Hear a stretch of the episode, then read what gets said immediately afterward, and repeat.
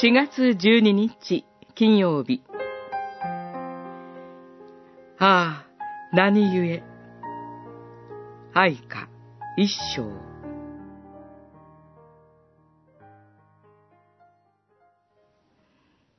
道行く人よ、心して目を留めよ。よく見よ。これほどの痛みがあったろうか。私を責めるこの痛み。主がついに怒って私を凝らす、この痛みほどの。一章十二節。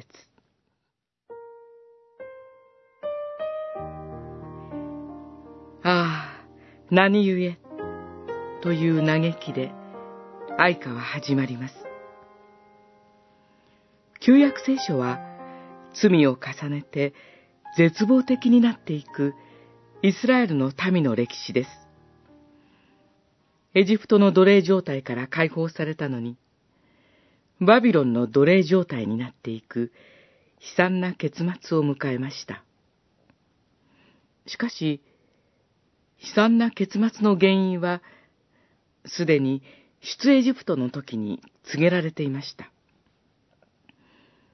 もしあなたの神、主の御声に聞き従わず、今日私が命じるすべての戒めと、掟を忠実に守らないならば、これらの呪いはことごとくあなたに望み、実現するであろう。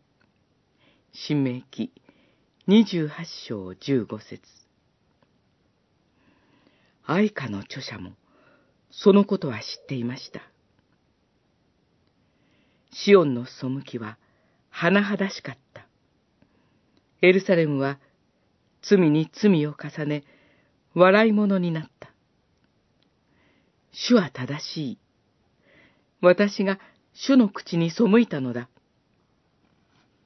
それでも、嘆きの詩人は主に期待します。ご覧ください、主よ。この苦しみを。胸は叫んばかり。